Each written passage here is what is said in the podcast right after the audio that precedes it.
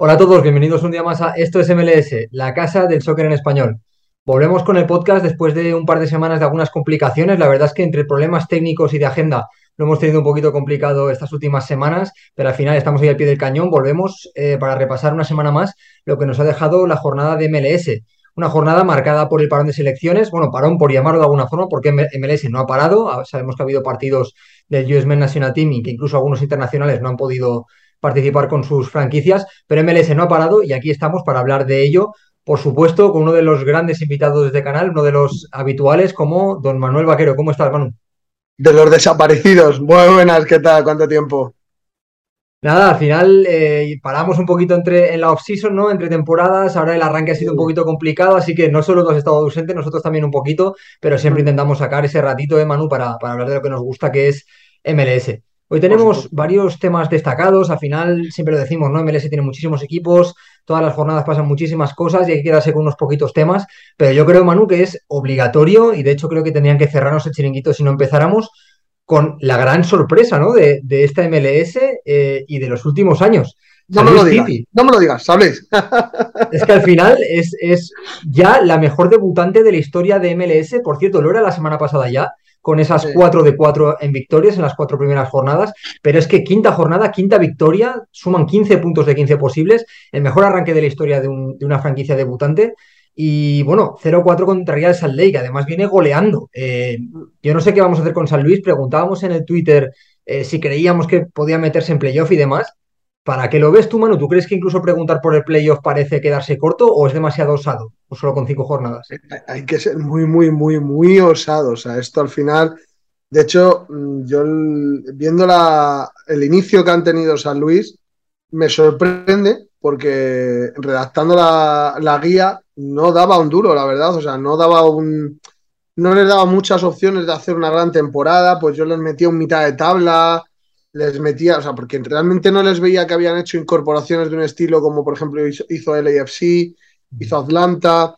Entonces, eh, lo veía un poco más, un, pues como un inicio un poco como Charlotte puede ser, eh, algo de ese estilo, un Minnesota, bueno, pero la verdad que me está sorprendiendo bastante y me parece muy interesante, ya te pones a analizar los movimientos que han hecho, tanto los movimientos que hicieron en, con el draft de expansión, los movimientos que han hecho internos y lo que han traído de fuera. Muy, muy, muy inteligente la, lo, que lo que están formando.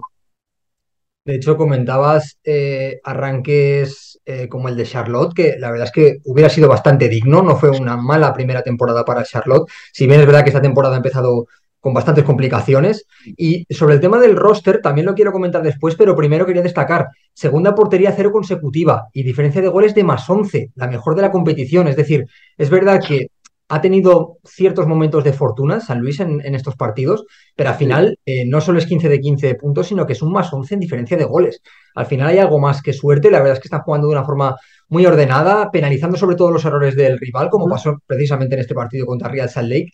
Y una cosa que me gusta mucho de este equipo es que no es nada pretencioso. Eh, conoce su equipo, conoce sus limitaciones, sabe cuándo esperar en bloque medio, sabe cuándo presionar, sabe leer los momentos del partido. Y yo creo que al final eh, ante la falta de grandes nombres, como tú comentabas, creo que ese sentir colectivo es lo que le está llevando a conseguir muy buenos resultados. No sé si ese sentir colectivo le da para grandes cosas, ¿no? Para cosas muy, muy, muy grandes, aunque ahí tenemos, por ejemplo, a Nashville, que es una franquicia que también tiene un estilo parecido en lo futbolístico, pero desde luego yo es lo que destacaría, ¿no? A falta de grandes nombres, de momento un colectivo muy potente y un equipo que ante todo sabe a lo que juega, que eso es muy importante. Y sobre todo lo, que, lo más sorprendente que es en los equipos a colación de lo que has dicho tú, en los equipos que inician en MLS es muy complicado verles una, es muy complicado ver una solidez, porque no son equipos, al final, la solidez defensiva, cualquiera que hayan que, que, como Chanel, que, sepa algo de fútbol, sabe que lo más lo básico es, la defensa. Y a partir de ahí construir un equipo. Y sorprende que un equipo tan nuevo esté teniendo una, una defensa. Hasta el momento, vamos a hablar solo de las cinco primeras jornadas, que esté teniendo un desarrollo tan, tan interesante. Hay que ver, yo mira, aprendí, todos lo sabéis, de para mí el mejor tío, que, o sea, el mejor especialista en MLS que había en España, que es Sergio Gutiérrez, que no, Sergio Gutiérrez, creo que era, bueno, eh, mi gran amigo Sergio, y eh, él me dijo, un equipo de MLS se sabe su rendimiento en verano, y es muchas cosas, es algo que también he hablado con, contigo y con Pablo y con Mario y con toda la gente que, que estamos metidos en MLS, que realmente la consistencia de un equipo o el equipo, el empaque, vamos a llamarlo, se ve con su rendimiento en, en verano. Entonces, vamos a esperar, de momento está bien, pero que no se puede ser, no se pueden tirar las campanas a vuelo tan pronto. Vamos a ver cómo va transcurriendo la temporada y porque también están los datos que has dicho tú, que han contado con cierta suerte. En muchas ocasiones esa suerte se puede acabar. A lo mejor cuando esa suerte se acabe, ya no marcan tantos goles, reciben más, errores. Pues bueno, vamos a ir dándole un poco de tiempo y cómo se va desarrollando.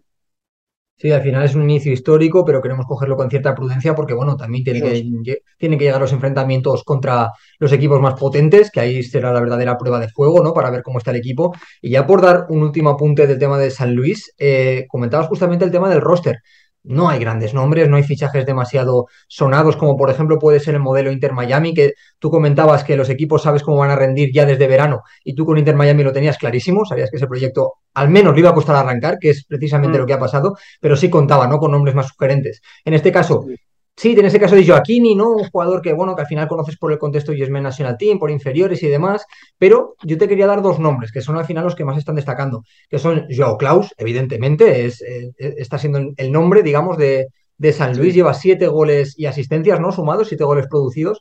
Y luego Edward Lowen, el centrocampista que eh, lleva un gol, cuatro asistencias, cinco goles generados en total, lo cual yo también creo que son unas cifras poco reales, en el sentido de que no tiene, una proyección que es imposible de cumplir a, 20, 30 partidos, pero que de entrada le está dando mucho rendimiento. Entonces, al final, eh, está encontrando lo que decimos, un colectivo muy sólido, muy potente, con una idea de juego muy clara, que es muy raro conseguirlo en tan poquito tiempo, y luego estas pequeñas individualidades que están funcionando muy bien, pero mi pregunta es, no sé si son sostenibles al final en una temporada completa, porque no son nombres que a priori parece que puedan rendir en toda la temporada regular de una forma estable. Hombre, yo creo que a, tan alto rendimiento es complicado. Yo creo que el Owen se puede quedar en unas cifras de 15 asistencias y, bueno, sí, 15 asistencias y unas 10 goles, yo creo. Yo creo que puede llegar a doble dígitos perfectamente. Es un jugador que a mí me ha sorprendido, no lo tenía, no lo tenía agarrado, por así decirlo, no lo tenía localizado. Y es por lo que he estado viendo y leyendo y tal, es un jugador que está, un poquito más en la sombra, no es un, no es un media punta como voy a ser un, impacto con el que pudo tener Lodeiro, eh, que digo yo, un, un Hani Mukhtar en su primer año, no te hablo de los siguientes, sino del primero, sino que es un jugador que está ahí, hace jugar a los compañeros, da mucho juego y la verdad que me está gustando bastante ese trabajo, entre comillas, que está llevando la sombra. Lo que no me sorprende sobre todo es lo de Jao Klaus. Eh, desde hace, pues te puedo decir, eh, en fechas 2014-2015 empecé a seguir al famoso Hoffi, al Hoffenheim de, no me acuerdo cómo llama, el, entrenador anterior a, Julian Nagelsmann, no me acuerdo cómo se llama ahora muy bien. Y ese, ese Hoffi era el Hoffi que trajo a Firmino, que lo trajo de un tercera división brasileño ¿Te referías al entrenador, Manu? ¿A Hansi Flick? ¿Eh? ¿A Hansi Flick te refieres al entrenador? No. no, no, antes de Nagelman en el Hoffi. Uy, madre mía, no, no, imposible. Déjame un momento. Entonces, bueno, mientras que lo estoy buscando, te lo digo. Eh, entonces, ese, ese, ese Hoffi tenía una red de scout de espectacular. Te digo, trajo a Firmino antes de irse a. a. a lo diré. Trajo a Firmino antes de Liverpool. Trajo a Joelinton, que tardó en, romper. Y ahora, y trajo a Joe Klaus, y Joe Klaus, por lo que fuese, no tuvo ese, ese impacto, como si tuvieron los anteriores dos jugadores. Entonces, eh, cuando lo firmaron, es un futbolista que dije, bueno, a mi parecer, han tenido buen ojo en los dos futbolistas anteriores. Oye, este jugador no tiene por qué. Tiene que tener algo. Claro, sí. Mm. Y además, ese, ese Hoffenheim para mí era uno de los mejores. Mira, eh, eh, mira aquí, Marcus Gisdol y Hugh Stevens.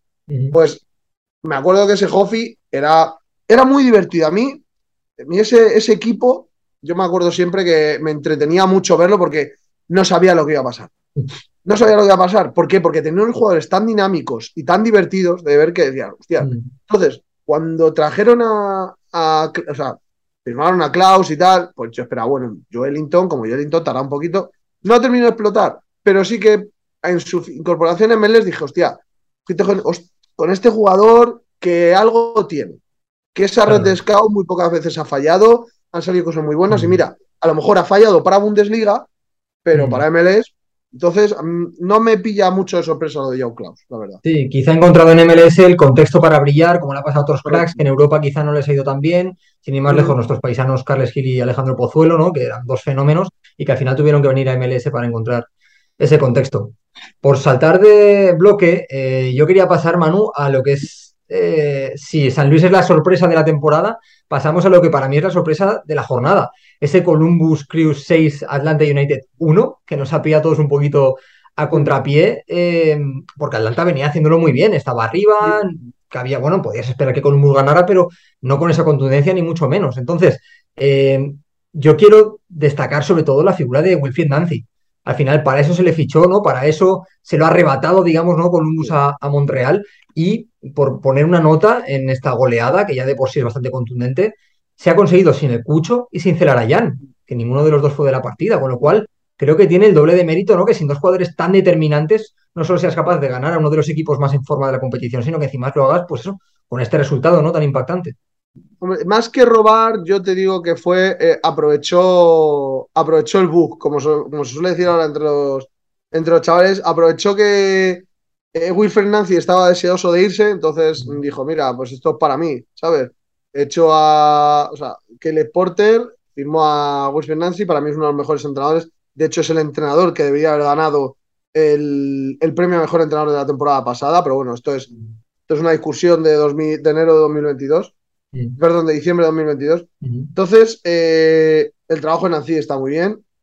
Y sobre todo lo que más me sorprende es eh, que lo hizo con jugadores, lo que dices tú, de un mucho canterano, o sea, mucho, mucho homegrown player. Eh, Aidan Morris por fin está mostrando ese, ese Aidan Morris que se vio en las últimas temporadas del año que ganó la MLS Cup, el Crew, y que después ha estado un año, si te fijas, suele pasar, y también va a pasar, eh, lo mismo ha pasado con un jugador de que hablaremos más adelante, que después de un, tuvo un buen año, lesión de una temporada, una temporada de amoldarse a, de una temporada volver a coger el tono y la siguiente empezar, volver a romperla. Eh, entonces, creo que Dan Morris mucho. Eh, eh, no, Marshall Ruti, no, no se llama Marshall Ruti. ahí, ¿cómo se llama? El, delantero, que fue el mejor jugador del. del de, MLS Next Pro. De Next Pro. Ah. sí, que es delantero en Columbus. ¡Qué rabia! El, el punta que jugó el otro día en Columbus. Extremo una banda jugó Matan, ¿no? Si no me equivoco. Sí, Matan, que ves otro que yo lo daba, por perdido.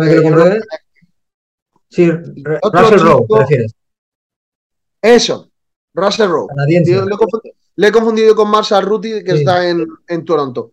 Eh, la verdad que el chaval lo hizo también muy bien. La verdad que el chaval lo hizo también muy bien. Y eso me sorprende, ese, ese relevo generacional, no relevo generacional, sino vamos a dar la oportunidad a estos jugadores porque no hay que olvidar que Nancy en Montreal hizo lo mismo y le salió. Entonces, muy, mm, ¿es sorprendente? Sí. Eh, pues es esperable, o sea, que se puede esperar que esa sea la dinámica en cuanto a la incorporación de jugadores. También.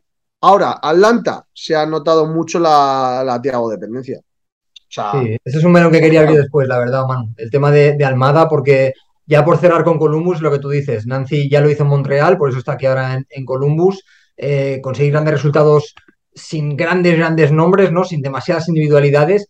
Sí que quería yo destacarte el nombre de Matan, precisamente, porque es un jugador que eh, ha visto demasiado retrasada su, entrada al 11, digamos, porque coincidía en perfil con Celarayán, creo yo, y entonces al final era un jugador joven, tenía que esperar su oportunidad. Es esa clásica figura del número 10 que ya no existe en el mundo del fútbol y que MLS tanto protege ¿no? y que tanto potencia. Y en este partido, hat-trick de asistencias. Al final es un chico que lo va a hacer muy bien si juega porque tiene mucha calidad y que incluso lo hemos visto ya esta temporada combinar con, en, el mismo 11 con Celarayán y demostrar que hay espacio para los dos. Entonces, me parece, me parece muy, muy destacable. No sé si quieres comentar algo de Matan.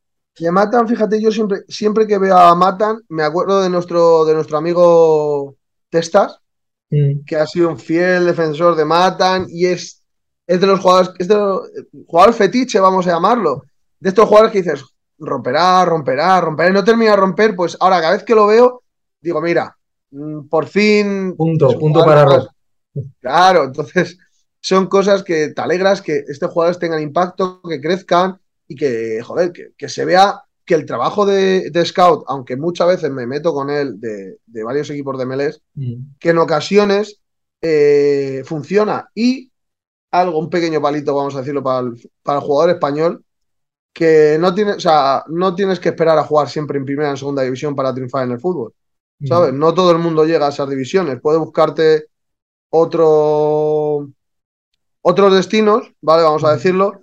Y es algo que todavía el futbolista español joven no ha entendido, que sí que están entendiendo en el resto de Europa. Entonces, eh, más casos como el de Matan pueden ayudar mucho a que jugadores europeos que ven que no, que no van a tener un impacto inmediato en una primera división, en una segunda división, adquieran MLS como, como un trampolín, que es lo que hemos hablado muy de que se trata, y, les sirva. Entonces, me alegro en el caso de, este chaval por, por, ello y otros muchos más que, que han llegado al MLS en estas mismas circunstancias. Sí, al final eh, yo también lo considero un poquito el modelo Ricky Puig, que no es que no tuviera la oportunidad en primera, pero él veía que en un club de superélite quizás se le había pasado ya la oportunidad de tener mucho peso y dice, bueno, pues aquí tengo un fútbol muy competitivo, una liga en expansión y un, contexto en el que yo puedo brillar y demostrar el buen futbolista que soy. Entonces, al final yo creo que los jugadores que tú comentas, que quizás no tienen eh, esa capacidad de, asentarse en la élite tan pronto, pueden fijarse ¿no? en jugadores que vienen del Barcelona, que renuncian ¿no? a jugar en el Barcelona para poder brillar en MLS. Yo creo que eso le da caché y le da más reconocimiento ¿no? a, la competición. Eh, otro jugador que le da bastante reconocimiento a la competición, porque ahora mismo es el mejor jugador que tiene MLS, es como tú comentabas, Tiago Almada. Eh, Atlanta no estuvo nada bien, seguramente, y es que al final es, casi causa-efecto. Eh, fue por la ausencia de su gran jugador, ¿no? De, de Tiago Almada, que estaba siendo el, mejor jugador de MLS. Y a mí esto me despierta una pregunta, Manu. Eh, con las dos, tres, cuatro personas que he hablado que, entienden de MLS y, que han, opinado del tema de Almada, dicen que no creen ni siquiera que acabe la temporada. Y a ver, es algo coherente de pensar porque el rendimiento está siendo estratosférico. Y he leído a especialistas en MLS incluso decir que es posible que salga y por mucho dinero. Si pasa, si pasa que al final Almada sale a mitad de temporada, ¿qué podemos esperar de ese proyecto de Atlanta? Que ha empezado tan bien y que en el primer partido sin Almada se nos ha deshinchado así. Es decir, ¿va a ser tan grande la diferencia? ¿Va, va a haber un salto tan grande de calidad? Porque, bueno, de momento está siendo así. Mira, a mí me, ¿Hay posibilidades de que llegue a, Europa en verano? Sí. ¿Por qué? Porque muchos equipos europeos eh, lo que no hacen es confiar en este, en este tipo de jugadores, véase jugadores de MLS, en, en mercado invernal. Es decir, mm. en, en, final de temporada de MLS, su media temporada, yo he hablado con muchos, muchos scouts y muchos secretarios técnicos y me dicen que lo que ellos buscan en el mercado de invierno son jugadores de rendimiento de ya. Entonces, es muy complicado. Entonces, es muy complicado que un Tiago Almada, después de hacer un temporadón del carajo, como están siendo este inicio. A ver, Almada puede ser, pero a lo mejor un, un Jordan Morris, ¿vale? Un Jordan Morris ya en verano y un, un, equipo se interesa en él. Tiago Almada, a la complicación, perdón, la complicación viene que se encuentra en a mitad de temporada de Meles. Exacto. Entonces, a menos de que un equipo, vamos a decir, Premier League, porque es que no hay otra, llegue con una morterada de dinero, va a ser complicado que Atlanta le deje salir. Ahora bien, mm, Atlanta tiene también una red, una red de, jugadores bastante buena en Sudamérica. En dos días te hace un, te saca otro chaval de, de Argentina de 20, de 20 años con la misma proyección que te viene por 12 millones y te estás vendiendo Almada por 25. Y dicen, muchísimas gracias por haber venido. Entonces, ¿posibilidades? Claro, por supuesto que las hay. Y un jugador de su nivel, porque Almada es un jugador que en el mes de septiembre te va a rendir a un nivel espectacular. ¿Vale? Entonces, sí que lo veo posible. ¿Que Atlanta lo deje? Mm, depende de la pasta que ponga por delante. Yo, de hecho, leí hace poquito a Tom Bogert comentar que esperaba que Almada saliera a, mitad de temporada de MLS y que seguramente sería por una cifra récord, porque si al, poder adquisitivo de la Premier le sumas la inflación y le sumas que está siendo una de, los, de las irrupciones más bestias que hemos visto en MLS, pues sinceramente creo que tiene todo el sentido. Saltando al siguiente bloque, eh, me he quedado con una cosa que has dicho antes eh, de Aidan Morris, que era un jugador que tuvo una muy buena irrupción, tuvo una lesión, luego tuvo que readaptarse, digamos, ¿no? Volver a coger el ritmo y ahora está recuperando su rendimiento. No sé si podía ser, podría ser el caso de otro Morris, de Jordan, que también, bueno. Qué bien hilo, ¿eh? Qué bien hilo, es que de verdad. Fíjate, es que es, poético casi. Eh, él tuvo su oportunidad de, ir a Europa, ¿no? Eh, al Swansea tuvo esa lesión tan inoportuna, ¿no? Que le hizo pues tener que volver a Seattle, evidentemente, sin poder demostrar nada en Europa. La temporada pasada podríamos decir que fue de readaptación y no sé qué está pasando en esta, porque eh, la temporada pasada Jordan Morris marcó siete goles en MLS y esa temporada en cinco jornadas ya ha igualado esa cifra. Está claro que es un rendimiento que tampoco creo que sea real, porque viene de hacer un póker en este último partido, pero eh, ¿qué, temporada va a hacer Jordan Morris? Que, incluso hay que decir que en este último partido contra Sporting Kansas City jugó de delantero centro, ¿no? En una plantilla que tiene a Ruiz Díaz, que tiene a Montero, que tiene a Ever, que evidentemente Ruiz Díaz y Ever no estaban, pero una plantilla con estos tres buenos delanteros jugó el de punta y marcó cuatro goles. ¿Qué, podemos esperar de Jordan Morris esta temporada? Lo que me extraña es que jugase de punta, porque es que es un futbolista que no le gusta jugar de punta, porque su máximo, lo que hemos hablado muchas veces, su mejor rendimiento lo da jugando desde la banda. Entonces, eh, Jordan Morris a mí me está copiando, es que no lo sé ahora 100% por fechas, tendría que ponerme a mirarlo y ya perder más tiempo y tal, pero me copia al Jordan Morris que te hablaba antes, que sufrió una lesión que creo que se rompió en un partido de la US Open Cup, me quiere sonar.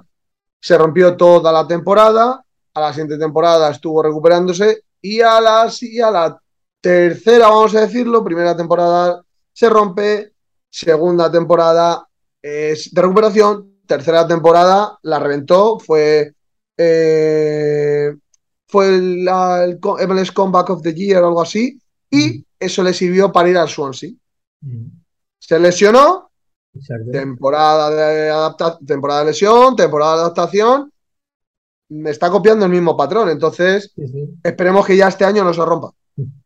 Porque es un, jugador muy bueno. Es un jugador que las lesiones le han castigado a la profesión. Yo creo que es un jugador que de haber tenido, de no haber sufrido tanta lesión, eh, para mí podría ser extremo izquierdo de titular de Estados Unidos sobradamente. Sobradamente.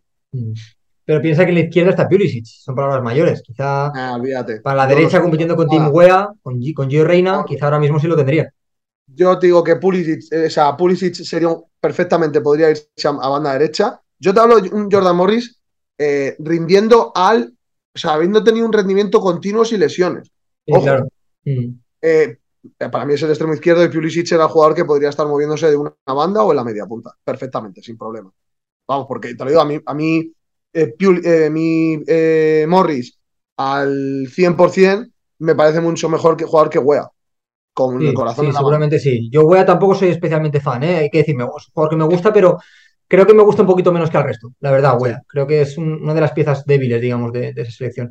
Y bueno, comentas lo de el mejor Jordan Morris, ¿no? que podríamos decir que es el de ahora, tiene que mantener y sostener este rendimiento unos cuantos meses para que podamos hablar de un buen estado de forma, pero evidentemente eh, ahora mismo proyecta su mejor temporada a nivel de cifras en, MLS, aunque es verdad que este póker lo condiciona mucho.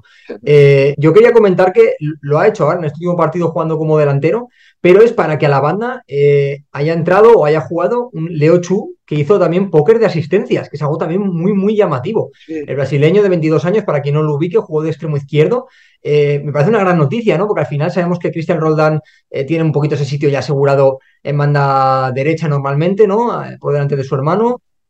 y si Morris tiene que actuar de delantero centro, a Smetzer le convence, le convence actuando de delantero centro, Leo Chu parece una opción más que fiable, ¿no? Y otra vez, Seattle sacándose de la chistera talentos, ¿no? Para rellenar esa, ese once que en cuanto se cae una pieza aparece otra que rinde igual o mejor, ¿no? Es, es asombroso lo de este proyecto. Pero Leo Chu es un futbolista que ha costado, ¿eh? O sea, eh, no podemos olvidar que llevo un año y medio en, Seattle y apenas me tendría que poner a mirar datos, pero creo que no llega ni a los mil minutos. Sí, ha jugado poco. Te lo voy a decir ahora mismo, que debo tener por aquí el, el, la guía, pero me quiere sonar que no llega ni a los mil minutos. Entonces, ostras, eh, ha costado, bueno, pues Alexandru Matan, acabamos de hablar con él. Lo que pasa es que Matan es europeo y Leo Chu es, es brasileño. Pero el caso es muy, muy, muy, muy similar, por no decir igual. Sí, sí, en realidad sí. A ver, yo lo, que veo con el, con el tema de Seattle es que Smetzer eh, tienen las ideas muy claras. Normalmente eh, suele tener todas las temporadas un 11, digamos, que no sabemos todos, ¿no? Que va de carrerilla, pero que cuando le falla una pieza siempre es capaz de readaptar a alguien. Siempre se inventa un cambio de posición. Por ejemplo, el tema de Joao Paulo la temporada pasada, yo no esperaba que Rusnak rindiera tan bien como pivote. Eh, siempre termina saliendo algún talento o, buscando una fórmula para, para, que rindan los jugadores. Ever, sin ir más lejos, estaba haciendo un muy buen inicio de campaña y yo tampoco confiaba mucho en Ever como, como fichaje. Al final digo, bueno, está bien, fondo de armario y ha hecho un muy buen inicio de campaña, ¿no? Que al final Smetzer siempre encuentra la fórmula para mantener el, rendimiento y creo que también es, un mérito que hay que concederle al, técnico. Leo Chu fueron 800 de minutos la pasada temporada. Mm. No llegó a mil, como tú comentas, no llegó a mil, exacto es, yo mira, si sale, si rompe, oye, pues mira, otro jugador más de Seattle. Yo le tengo muchas ganas y mucha esperanza a esos Jos Atencio, a esos Dani Leiva, a esos, esos jugadores los tengo yo ganas de ver cuándo tienen esa irrupción. Sí verdad que es complicado, pero a ver, mm, eh, no podemos olvidar, tienen 18, 17, son jóvenes todavía, pero oye, Obed Vargas también. Obed Vargas, sé que te iba a decir, es el nombre que se me venía a la cabeza. Bastante interesantes.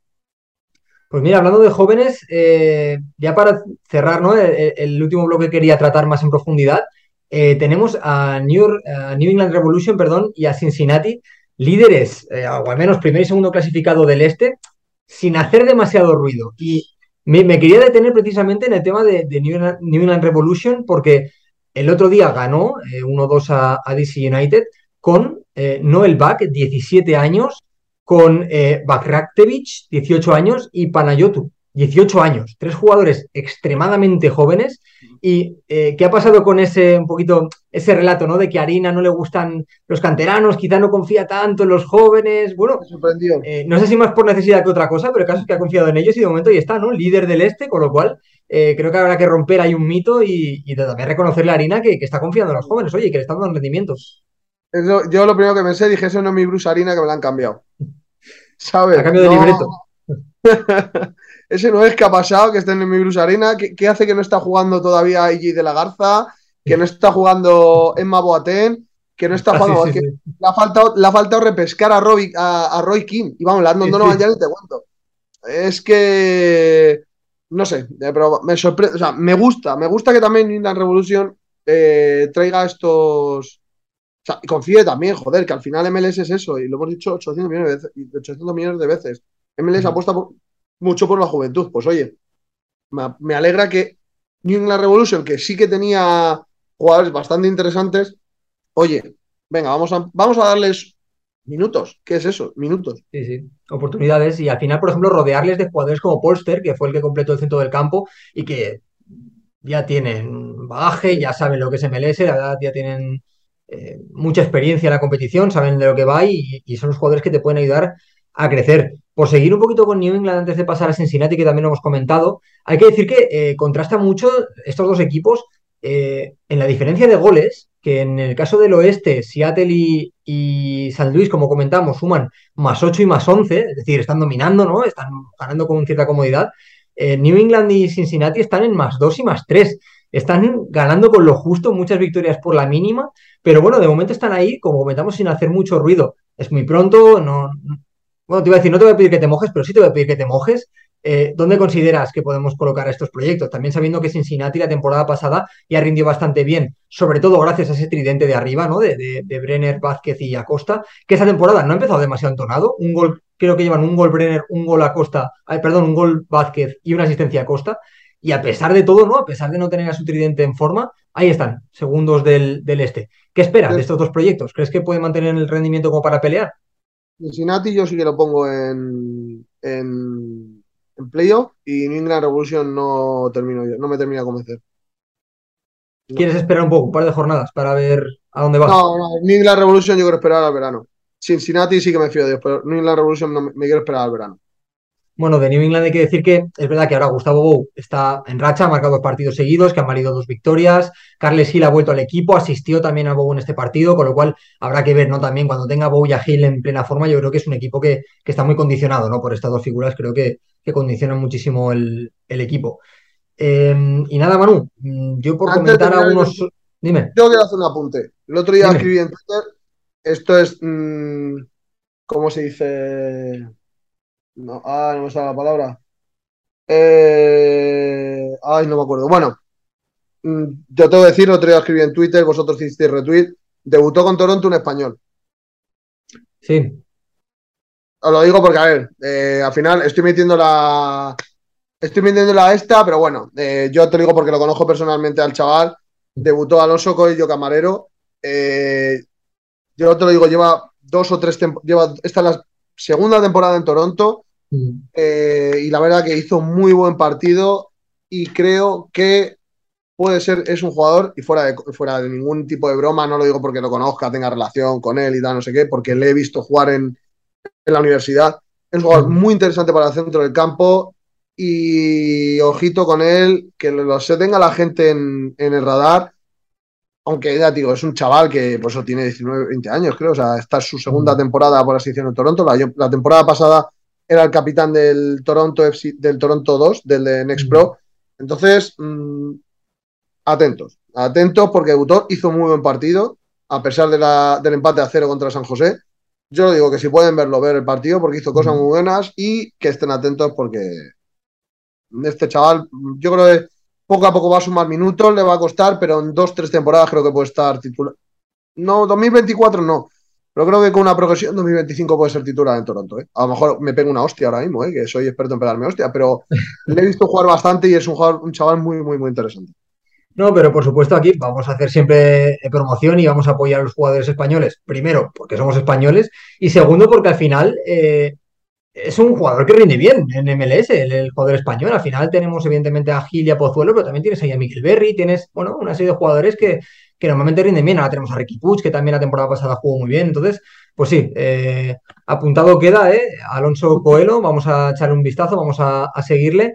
Y nada, Manu, mm, yo ya por, por, hacer un pequeño repaso rápido de otros temas destacados para que los tenga la gente que esté escuchando el podcast o viendo el vídeo, eh, Solo comentar que, bueno, Austin no termina de arrancar, empató 1-1 con Colorado.